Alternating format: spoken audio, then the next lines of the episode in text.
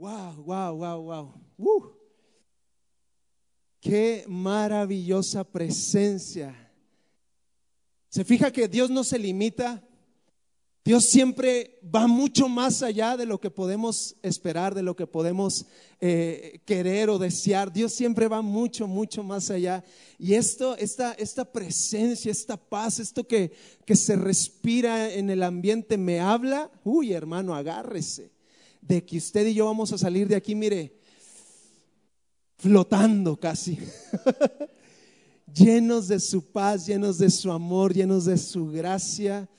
Y a los que acaban de venir a esta reunión les invito a que vean, se sube en las redes sociales la, conferencia, ¿verdad? Véanla para que puedan, eh, lo que voy a hablar ahorita es como una continuación, tiene, está totalmente ligado a lo que hablamos en la primera reunión, así que les invito a que escuchen, a que vean la, primera plática y pues vamos a, entrar. Entonces vamos a, vamos a empezar a esta plática, la titulé La alegría del que cree. La primera plática se llamó Puedes confiar, hablando de el cómo y el por qué podemos y debemos confiar en Dios. Y cuando logramos entender que podemos confiar en Dios, que tenemos un Dios que es fiel, que nos ha dado la victoria y que nos ama, entonces logramos poner toda nuestra confianza y nuestra esperanza en Él. Y cuando le creemos a Dios, escuche, como le digo, Dios no se limita. Cuando nos atrevemos a creerle a Dios, entonces Dios tiene preparado para nosotros un gozo tan especial cuando nos atrevemos a creerle a Dios. Y vamos a empezar leyendo este pasaje de la Biblia que yo estoy seguro que muchos han escuchado, que muchos conocen. Se encuentra en el libro de Marcos, capítulo 5, desde el versículo 25. Y dice así, una mujer de la multitud hacía 12 años que sufría una hemorragia continua había sufrido mucho con varios médicos y a lo largo de los años había gastado todo lo que tenía para poder pagarles, pero nunca mejoró. De hecho, se puso peor. Ella había oído de Jesús, así que se le acercó por detrás entre la multitud y tocó su túnica, pues pensó, si tan solo tocara su túnica, quedaré sana. Al instante, uh, me fascina. Al instante la hemorragia se detuvo y ella pudo sentir en su cuerpo que había sido sanada de su terrible condición. Jesús se dio cuenta de inmediato de que había salido poder sanador de él, así que se dio vuelta y preguntó a la multitud, ¿quién tocó mi túnica? Sus discípulos le dijeron, mira la multitud que te apretuja por todos lados, ¿cómo puedes preguntar quién me tocó? Sin embargo, él siguió mirando a su alrededor para ver quién lo había hecho. Entonces la mujer, asustada y temblando, al darse cuenta de lo que le había pasado, se le acercó y se arrodilló delante de él y le confesó lo que había hecho. Y él le dijo, hija, hija, tu fe te ha sanado, ve en paz, se acabó tu sufrimiento. Uf, qué maravillosa pasaje. Si le va a dar gloria, déselo con ganas, hombre.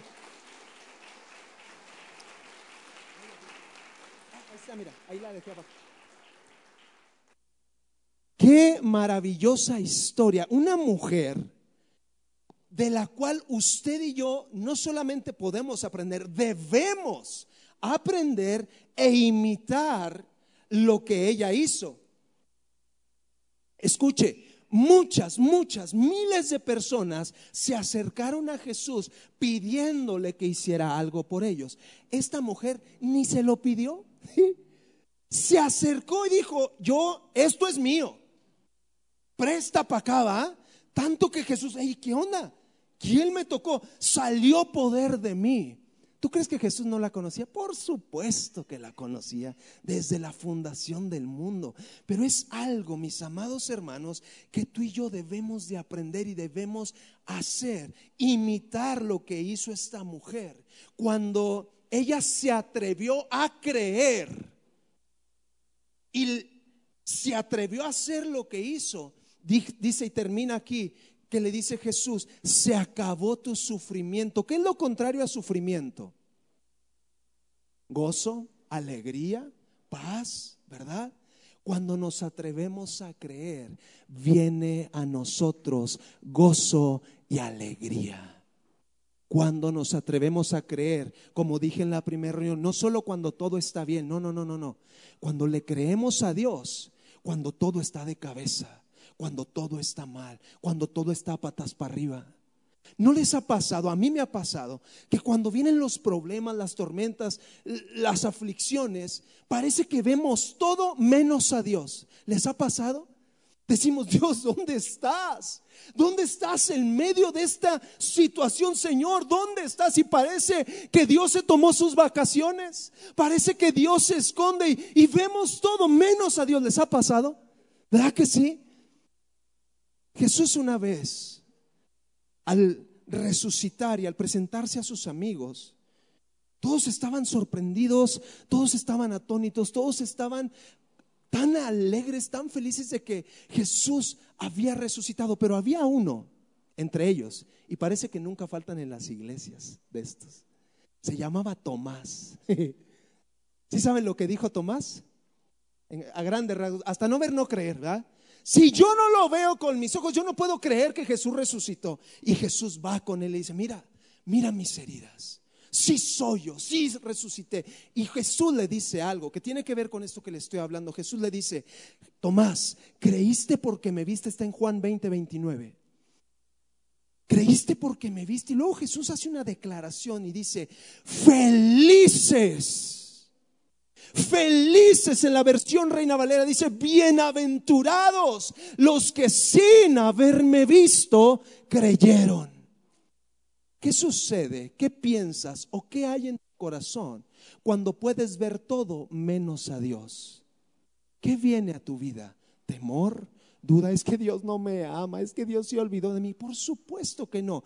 Las palabras de Jesús, aparte de que se refería a lo que Tomás estaba pensando, tiene mucho que ver con esto que le estoy diciendo. Cuando no vemos a Dios, pero aún así, Señor, no entiendo, me duele, es difícil, es doloroso, pero sabes que decido creerte a ti. No entiendo qué está pasando, no sé por qué no te veo. Solo hay oscuridad, solo hay temor, solo hay sufrimiento. Pero Señor, hoy decido creerte a ti. Mira, ahí está, bienaventurado, feliz los que sin haberme visto han creído. Cuando nos atrevemos a creer, viene gozo a nuestra vida. Salmo 5:11. Pero que vivan alegres, nuevamente mencionando la alegría y el gozo, que vivan alegres. ¿Quién? Todos los que en ti confían, todos los que te creen pueden vivir alegres. Viene alegría, viene gozo a tu vida, pero sabes algo, la decisión, la decisión de creerle a Dios o creerle a tus problemas, ¿sabes quién tiene esa decisión? Cada uno de nosotros. Tú tienes la opción de creerle a Dios y a sus promesas de creer que Él hará algo para ayudarte y para sacarte de, ese problema en el que estás. O tienes la opción de creerle a tus problemas, a tu situación, a lo que puedes ver, a lo que puedes oír y a lo que puedes sentir. La decisión está en ti. Ni tus pastores, ni tus líderes, ni Dios mismo te va a forzar a creerle. La decisión está en nosotros. Pero si decidimos creerle, créeme de verdad, yo soy testigo de eso y he sido testigo de eso por años cuando he decidido, Señor, no entiendo lo que me estás diciendo, no entiendo por qué me estás pidiendo esto, pero decido creerte a ciegas. Créeme que ha sido puro gozo, pura alegría. Quizá no en el momento, pero eventualmente viene el gozo, viene la alegría, viene la recompensa de haberle creído a Dios. Eso es algo que te puedo garantizar. Salmos 34, versículo 8 dice, prueben y vean que el Señor es bueno. ¡Qué alegría! Nuevamente menciona la alegría. ¿Para quién? Para los que se refugian, para los que confían, para los que creen en Él. ¡Qué alegría! Es que César, tú no entiendes lo que estoy pasando. Es que tú no sabes el sufrimiento que he cargado por años. Es que tú no sabes la tormenta. Sí, quizá tú me puedes decir eso y, y, te lo voy a creer. Pero déjame te digo algo. El gigante que se ha parado frente a ti, amenazante ese gigante que se ha parado frente a ti, jamás será más grande que el Dios que vive en ti. Jamás será más grande, jamás será más poderoso, jamás te podrá vencer, porque tienes un Dios que vive en ti, que ha prometido estar contigo, que ha prometido defenderte, que ha prometido cuidarte. Jamás un problema será más grande que Dios. Es más, pregunta, para Dios, ¿qué es tu problema? Nada. Absolutamente. Sáquese de aquí, así le hace Dios. Sáquese. Para Dios, tu problema, por muy difícil y doloroso que sea para Dios, no es nada. Y te tengo una buena noticia. ¿Estás listo para escuchar esta buena noticia? Dios puede hacer algo hoy por ti. Dios puede hoy, no mañana, hoy hacer algo por ti. Porque Dios es todo poderoso. Porque Dios está contenido todo su poder para hacer algo por ti. Y eso no es lo mejor. Aparte de que Dios puede hacer algo por ti, Dios quiere hacer algo por ti hoy. No me escucharon.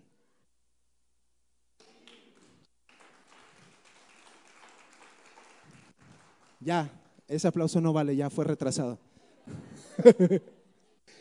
Dios puede y quiere hacer algo por ti hoy en este día. No importa cómo hayas venido, Dios puede y quiere hacer algo por ti hoy. ¿Cuántos lo creen?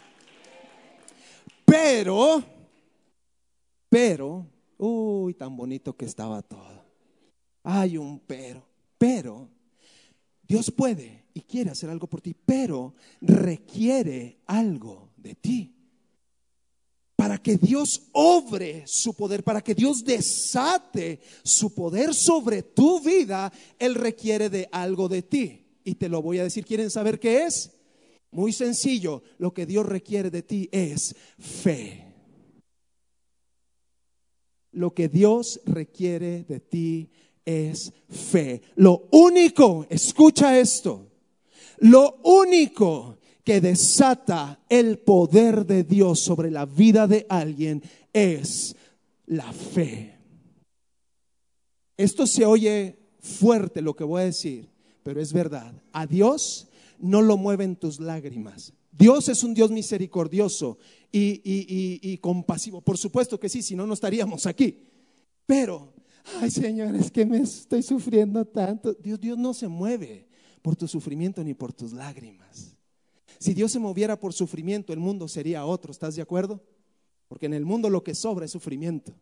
Dios no se mueve por tu sufrimiento ni por tus lágrimas. A Dios lo que lo mueve es la fe. ¿Qué le dijo Jesús a esta mujer? Hija, tu fe. Y tú puedes ver a lo largo de los evangelios, cada vez que Jesús sanaba o hacía algo por alguien, Jesús diciendo, tu fe te ha sanado, tu fe te ha salvado. ¿Por qué no dice la Biblia? Entonces Jesús le dijo, mi poder te ha sanado. ¿Acaso no era el poder de Jesús? ¿Verdad que sí? Pero era el poder de Jesús activado por la fe de las personas. Lo único que desata el poder de Dios en tu vida es la fe. ¿Por qué a veces no recibimos lo que pedimos? Porque no lo pedimos con fe. Porque lo pedimos con sufrimiento, con queja, con llanto, yo no sé, ¿verdad? Pero nos falta el ingrediente principal, que es la fe. Cuando yo descubrí esto, cuando pude entender esto, dije, ay Señor, qué socarrón he sido. Te he pedido tanto por muchos años, no lo he recibido. Y me pregunto por qué, pues porque no lo he pedido con fe. ¿Qué es la fe? ¿Qué es la fe? Hebreos 11.1 nos dice lo siguiente. Es pues la fe, a ver lo que se lo sepan, repítanlo conmigo. Es pues la fe, las... O si sí saben. Qué tramposo está en la pantalla.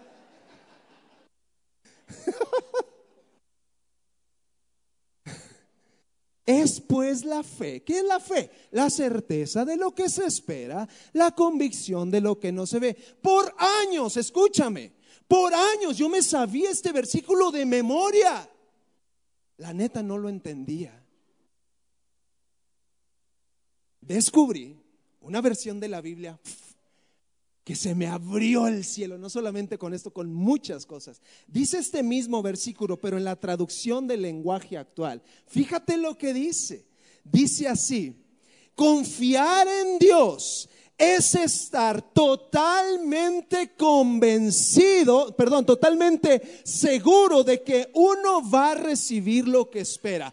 Es estar convencido de que algo existe aun cuando no se pueda ver. Vamos a leerlo todos juntos a las tres. Una, dos, tres. Confiar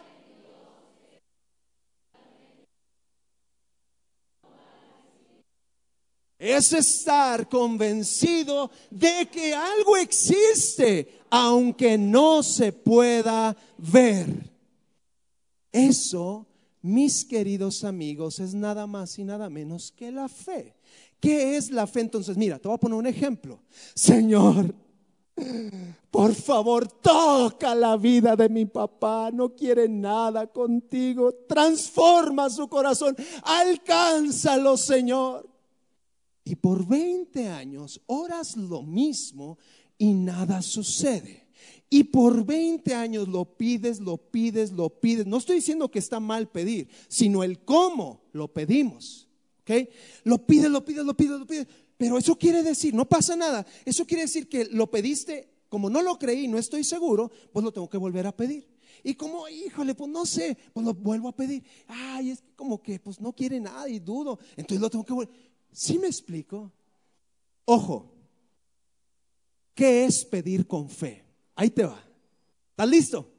Ahí te va. Señor, toca la vida de mi papá. No quiere nada contigo. Alcánzalo, toca su corazón en el nombre de Jesús. Amén.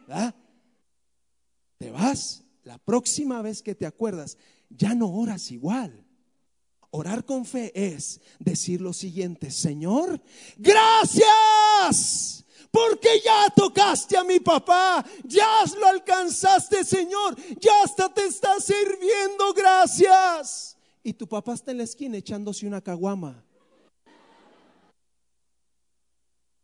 Pero orar con fe es saber, estar convencido y seguro de que algo ya es de que algo ya existe, aunque no lo puedes ver. Eso es la fe. Eso es como debemos de pedir, Señor, no lo veo, pero yo sé, Señor, que ya está hecho, porque todo lo que yo desate en el cielo será desatado en la tierra.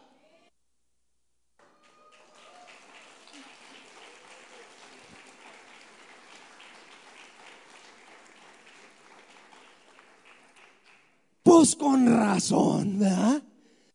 Pues con razón no recibimos porque pedimos malo, pedimos sin creer, sin fe. La fe es estar seguro de que ya existe, de que ya es, de que Jesús ya lo hizo. La fe, escucha esto, la fe hace todo No 99.9% de las cosas, no, no, no.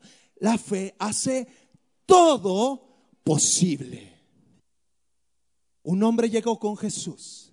Señor, por favor, sana a mi hijo. Mira un demonio, lo echa al, agua, lo echa a la lumbre, lo quiere matar, Señor. ¿Puedes sanarlo?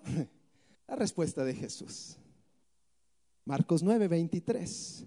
¿Cómo que si puedo? Le responde Jesús. ¿Cómo que si puedo? Todo es posible si uno cree.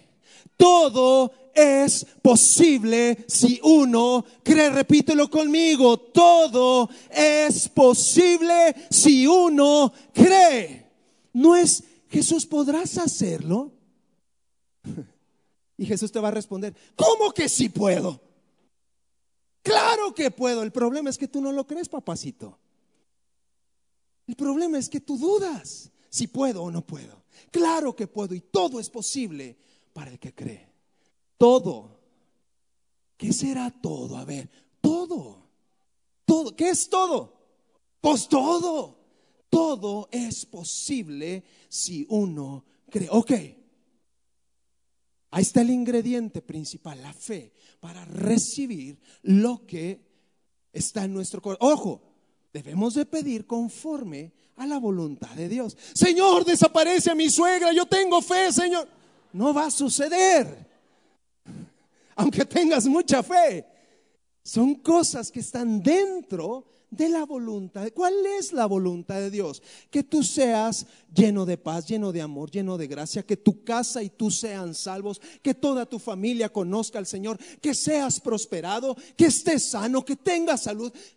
Entre muchas otras cosas, cuando pedimos cosas que están dentro de su voluntad, con fe, créeme, todo es posible. Ok, ya está. Señor, ya sé lo que es la fe, ya sé cómo debo de pedir. No seas malo, dime cómo obtengo fe. Muy bien. Primero que nada, Hebreos 11:6 dice, sin fe es imposible agradar a Dios. No hay manera, no hay forma de que Dios haga algo por ti si no hay fe. Es imposible. Ok, Señor, ¿cómo despierto ¿Cómo activo, cómo hago crecer la fe que tú me has dado? Porque a todos nosotros Dios nos ha dado fe. Es un regalo que Dios nos dio, pero hay algunos que no han estrenado todavía ese regalo. Entonces, ¿cómo puedo activar, despertar y hacer crecer mi fe? Muy bien, dice Romanos 10, 17 que la fe viene por oír la palabra de Dios. No hay otra manera para que obtengas fe más que por la palabra de Dios. Pregunta, si lo único que lees es el TV Notas y el TV y novelas, ¿cuándo va a crecer tu fe? Jamás. Si lo único que escuchas es a Maluma, a la Tracalosa y a Paquita la del barrio, ¿cuándo va a crecer tu fe? ¿Cuándo? Jamás. Por muy bonito que sea, o muy naco, muy feo, como no va a crecer tu fe. Es imposible. Si lo único de lo que te llenas es de lo que ves en internet, es de lo que escuchas de la vecina chismosa, ¿cuándo va a crecer tu fe? Porque todos tenemos una vecina chismosa, ¿se han dado cuenta? ¿Ah, que sí? Si tú no tienes una vecina chismosa, es porque tú eres la vecina chismosa.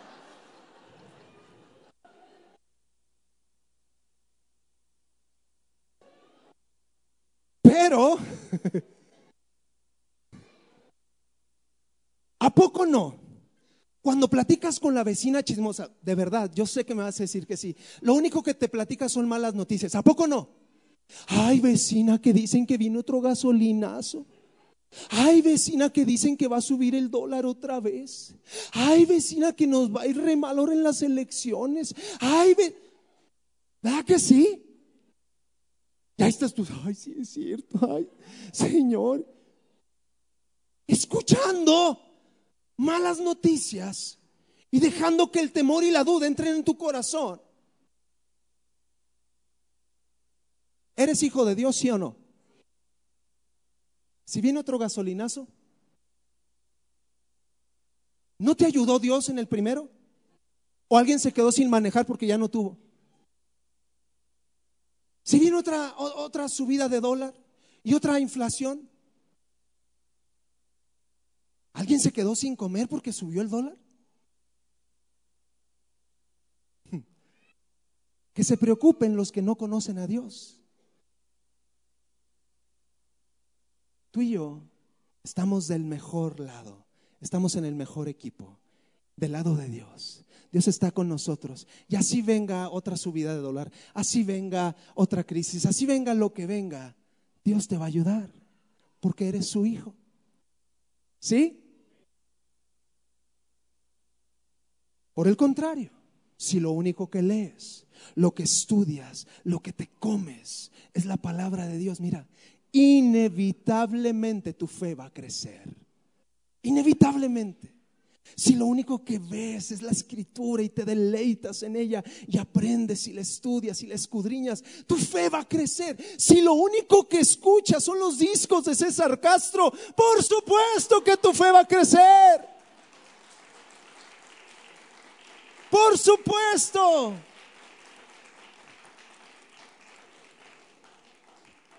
Mucho jijiji, jajaja, los quiero ver ahorita ahí. Lo único, escúchame por favor y que se te quede clavado en el corazón. Lo único que va a hacer que tu fe crezca es la palabra de Dios. Mira, estoy seguro, estoy seguro que la gran mayoría ahorita aquí, por estar escuchando la palabra de Dios, dices, híjole, si se puede, híjole, si, si puedo yo hacerlo, y quieren salir y comerse el mundo, ¿va que sí? Porque están escuchando la palabra de Dios. No están escuchando mis palabras. Dios me libra hasta se desconvierten algunos. Si oyen de mi cosecha, no están escuchando la palabra de Dios. Y por eso eso hace crecer, despierta, activa tu fe. ¿Verdad que sí? Pregunta. Y esta quiero que todos, todos, todos me la contesten. ¿Sí? ¿Sí? Ok. Verdad, hermanitos, que la fe es suficiente para hacer las cosas, ¿verdad que sí? No.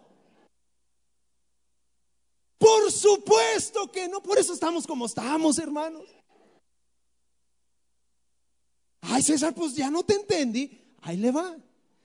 Escúcheme, la fe no es suficiente. Mire lo que dice Santiago capítulo 2, versículo 17. Dice, como pueden ver, la fe por sí sola no es suficiente a menos que produzca buenas acciones. Está muerta y es inútil. Ay, ay, eso como que no me gustó, hermano. Escúchame bien. Si saliendo de este lugar, esto que acabas de escuchar no produce en ti cambios en tu comportamiento, en tu forma de vivir, en tu forma de hablar, en tu forma de tratar a los demás, Diokis, me gasté la voz. Porque ese versículo mejor conocido como la fe sin obras está muerta. Ejemplo, alguien aquí levante su mano, alguien aquí sufre de gastritis. Si sufres de gastritis, levanta tu mano. Escúchenme bien ustedes. Dice la palabra de Dios, yo no, la palabra de Dios en Isaías 53, que cada golpe, cada llaga, cada herida de Jesús fue el precio que Él pagó para que tú no sufrieras de dolor ni de enfermedad ni de malestar. Jesús pagó ya previamente por su salud, por su sanidad. ¿Lo creen? ¿Sí lo creen? ¿Tienen fe en esa palabra? Muy bien. Al escuchar la palabra, sí es cierto si es cierto y su fe crece, se activa. Pero, ¿qué sucede si ellos llenos de fe, escucha, llenos de fe, nos los encontramos saliendo de aquí en un puesto de tacos de carnitas, comiéndose 10 tacos con la salsa más picosa y una Coca-Cola de 2 litros? ¿De qué sirve la fe? Está muerta y es inútil. ¿Cuántos de aquí tienen un negocio? Levante su mano. Bastantes. Ok. Dice la palabra de Dios en tercera de Juan, capítulo 1, versículo 2, amado, yo deseo que tú seas prosperado en todas las cosas. Dice la palabra de Dios, mi Dios pues suplirá todo lo que me falte conforme a sus riquezas en gloria. Dice que Dios abrirá los cielos y derramará bendición, no para tus necesidades, sino que hasta sobreabunde. ¿Cuántos de ustedes que tienen un negocio creen esa palabra? ¿Si la creen? Ok. La palabra hace crecer tu fe, hace activar tu fe, hace despertar tu fe. Pero ¿qué sucede si ellos con toda la fe mañana se levantan a las 2 de la tarde a trabajar?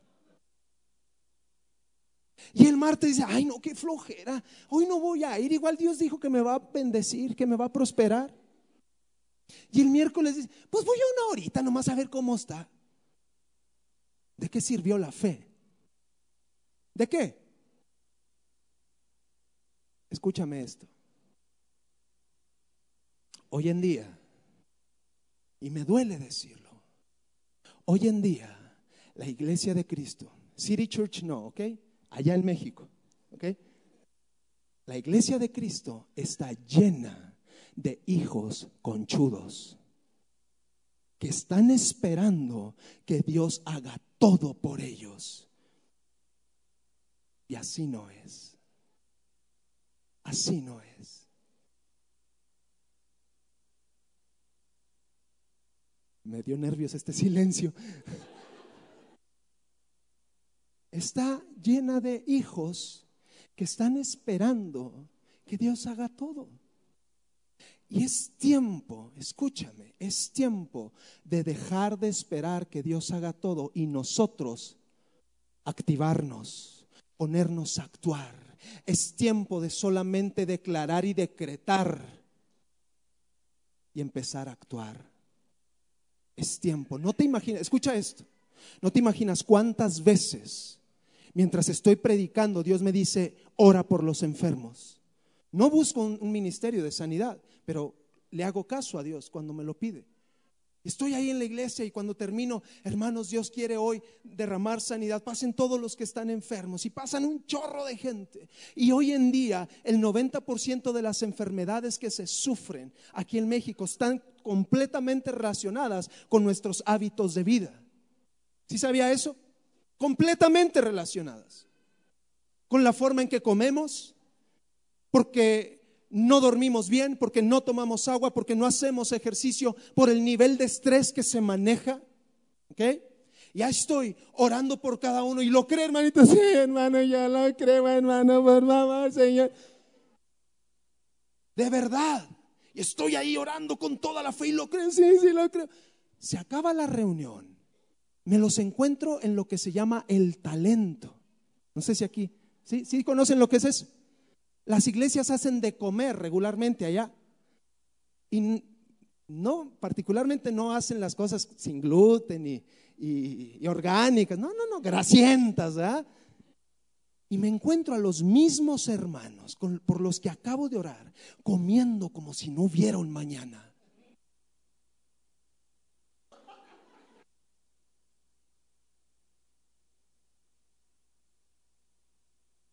De verdad.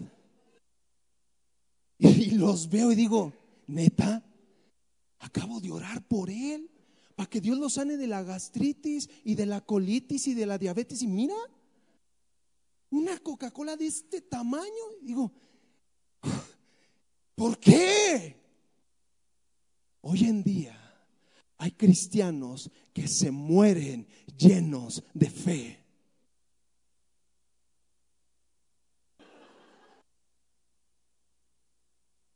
¿Sí me entiende? Llenos de fe, pero no hacen nada para transformar su vida. Señor, por favor, restaura mi matrimonio. Trata mejor a tu esposa. Háblale con cariño, deja de hablarle con palabras ásperas, llévale un detalle. Sométete a tu esposo, no le faltes el respeto y verás cómo Dios lo va a restaurar. Señor, por favor, que me suban el sueldo en mi trabajo, me tratan como esclavo, Señor. Llega temprano a tu trabajo.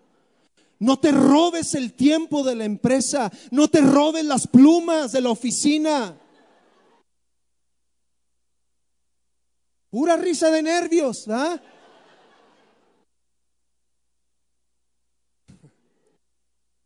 Señor, sáname, por favor, Señor. Deja de comer como comes. Señor, por favor, ayúdame en el examen del viernes, no sé nada. Ponte a estudiar. Y verás cómo Dios te ayuda. ¿Sí o no? Señor, restaura mis finanzas, Señor, mira, pues es que no tengo para dar. No, no, no, no. No es que no tengas para dar. Es que, no, perdón, es que no, no doy porque no tengo. No, es que no, no tienes porque no das. Empieza a ser generoso, empieza a ofrendar, empieza a diezmar, empieza a bendecir a otros y verás cómo Dios restaura tus finanzas. Porque queremos que Dios haga todo y queremos el milagro, pero no hacemos nada. Escucha esto y que se te quede en la mente y en el corazón. Los milagros se provocan. Los milagros se provocan. Esta mujer escuchó hablar de Jesús, dice ahí, oyó hablar de Jesús y yo creo que pensó, es la única, es la última oportunidad que tengo para cambiar mi vida. Pero si Él es Jesús, que sanan como dicen, pues que venga aquí y me sane. ¿Qué hubiera sucedido si ella hubiera pensado así? Se muere, eso sí, llena de fe. ¿Sí me explico? Los milagros se provocan. Te voy a repetir nuevamente. Dios puede y quiere hoy hacer algo por ti. La pregunta es, ¿qué vas a hacer tú al respecto? ¿Qué vas a hacer? ¿Te vas a quedar esperando? Porque Dios lo prometió. Yo voy a hacer lo que tenga que hacer para provocar que Dios desate su poder en mi vida, porque lo que desata el poder de Dios en la vida de alguien es la fe y la obediencia.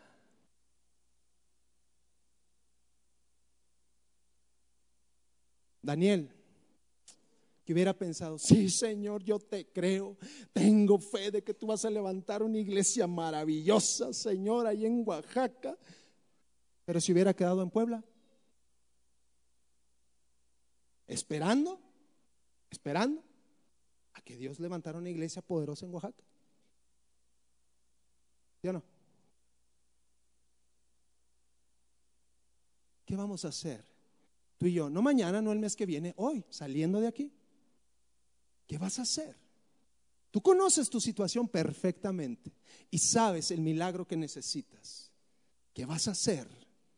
¿Qué vas a hacer tú para provocar ese milagro? Con esto vamos a terminar. Es necesario dejar de declarar, porque como somos buenos para declarar, ¿va? ¿A que sí? Yo declaro que, ¿verdad que sí? Y yo decreto y yo suelto. No, espérate. Deja de decretar y declarar y empieza a obedecer. Empieza a obedecer y verás cómo las cosas suceden. Verás cómo las cosas suceden.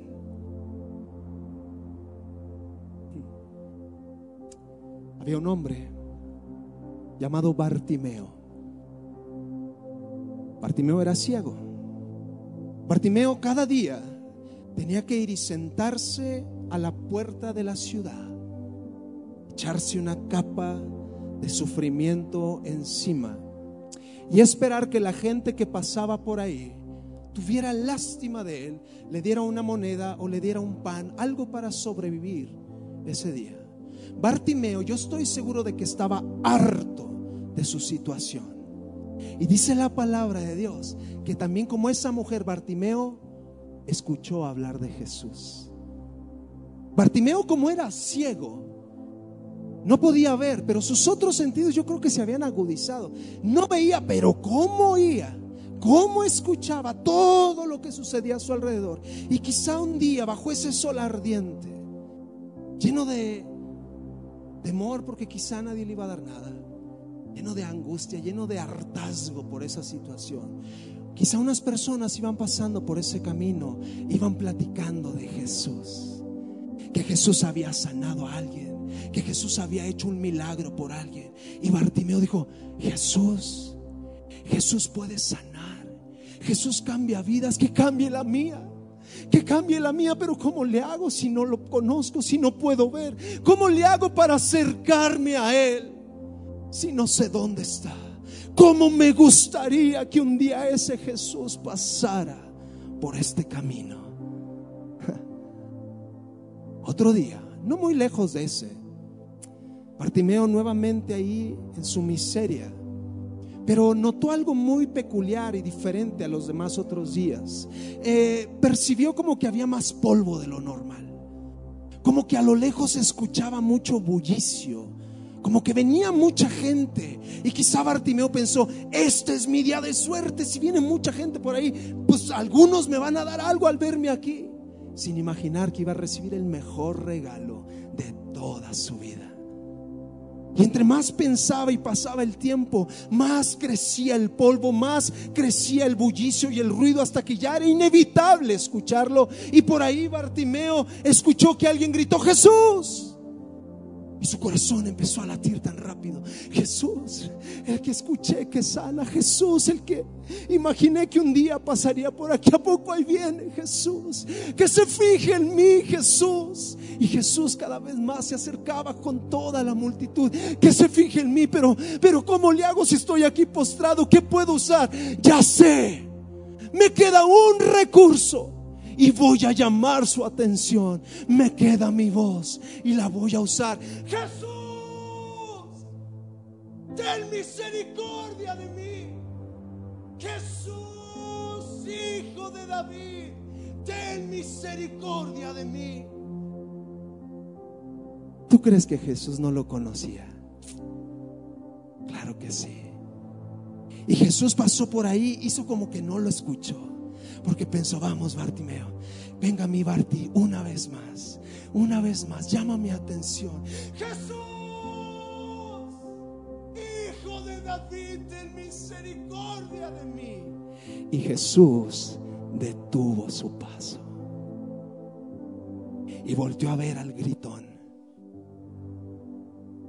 Y le dijo a unos que estaban ahí, tráiganmelo. Traiga, quítenle esa capa mugrosa que trae quiero ver qué quiere, porque está gritando tanto. Y se lo traen. Y se para justo enfrente de Jesús. Y te voy a pedir que todos ustedes se pongan de pie. Porque algo va a suceder. Algo está sucediendo. Jesús se para justo enfrente de Bartimeo, viéndolo cara a cara. Cierra tus ojos, por favor, aquí donde estás. Y así como Jesús se para enfrente de Bartimeo, Jesús se para justo enfrente de ti en este momento. Jesús está justo frente a ti, están cara a cara. Y Jesús, aunque conocía su situación, le hace una pregunta a Bartimeo y le dice, ¿qué quieres que haga por ti? ¿Qué quieres que te haga? Dime, aquí estoy captaste mi atención. Dime, ¿qué puedo hacer por ti? ¿Qué puedo hacer? ¿Qué quieres que te haga? Dice, le preguntó Jesús. Y Bartimeo le responde, Maestro, quiero ver. Quiero ver. Quiero ver, Jesús. Y escucha la respuesta de Jesús. Jesús no le dice, bueno, Barti, perfecto conozco tu situación, tu necesidad. Mira, te voy a mandar un seminario de seis meses para enseñarte lo que es la sanidad divina. tienes que ir a congregarte en una iglesia, ser fiel y pertenecer al grupo de servicio. No, no, no, no, no, no, no. La respuesta de Jesús fue, puedes irte. Dale, Barty, puedes irte, porque tu fe te ha sanado. Esa fe que te hizo llamar mi atención. Esa fe que te hizo saber y estar seguro que yo te puedo sanar. Que yo puedo cambiar tu vida. No solamente te puedo regresar la vista, puedo cambiar todo tu entorno, toda tu vida de ahora y para siempre. Esa fe, Bartimeo, te ha sanado. Y luego dice, al instante al instante el hombre pudo ver. Y no se quedó ahí Bartimeo. Recibió la vista y dijo, ay, pues gracias, ya me voy a mi casa. No, recibió la vista y dice, y empezó a seguir a Jesús por el camino. Cambió toda su vida ese día. Y Jesús está justo parado frente a ti, ahorita, en este instante y te hace la misma pregunta que le hizo a Bartimeo. ¿Qué quieres que te haga? Dime por favor qué necesitas. Porque aquí en este lugar encontré fe. Ahora puedo actuar porque hay fe en este lugar. Por favor dime qué quieres que te haga cuál es tu necesidad, cuál es esa situación apremiante que quizás has cargado por años y que has necesitado cambiar en tu vida. Dime qué quieres que te haga. Jesús te conoce perfectamente, pero así como Bartimeo tuvo que hablar, tuvo que abrir su boca, Jesús hoy te pregunta, ¿qué quieres que te haga? ¿Qué vas a hacer? ¿Te vas a quedar en silencio y seguir con tu misma situación? ¿O le vas a decir? Empieza a decirle ahí donde estás. No tienes que gritarlo, pero ahí donde estás, dile que necesitas. ¿Qué puede hacer hoy Dios por ti? ¿Cuál es esa necesidad? ¿Cuál es ese problema, esa situación, esa tormenta, ese temor, esa duda que has cargado en tu corazón? Y que solamente Jesús puede obrar, puede solucionar. Díselo ahí donde estás. Jesús, necesito esto.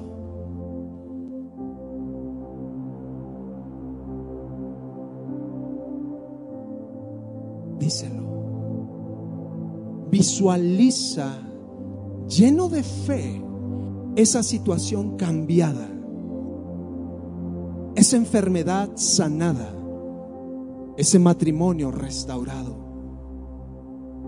Velo con tus ojos en tu espíritu, lleno de fe, sin dudar, sin dudar, ve esa situación completamente revertida. Ve esa situación, ve ese problema, ve ese familiar que no ha querido nada con Jesús. Velo aquí postrado. Velo aquí en este lugar con sus manos alzadas adorando a Jesús. Velo porque eso que le estás pidiendo a Jesús está siendo desatado allá en el cielo y va a ser desatado en la tierra. Y aunque quizá no lo estás viendo con tus ojos naturales, ya está hecho. Ya fue hecho. No es si Jesús lo puede o no lo puede hacer. Claro que lo puede hacer. La cosa es que tú lo creas. Que tú ya lo veas como algo que existe. Levanta tus manos ahí donde estás y dile, Jesús, gracias. Muchas gracias porque ya fue hecho. Muchas gracias, Jesús. Porque aunque aún siento el dolor, yo sé que tú ya me sanaste. Jesús, muchas gracias porque ya cambiaste la situación, aunque aún todavía no la puedo ver. Jesús, muchas gracias porque ya existe, ya lo hiciste, Señor. Ayúdame ahora a caminar en obediencia para que mis ojos lo puedan ver. Jesús, ayúdame.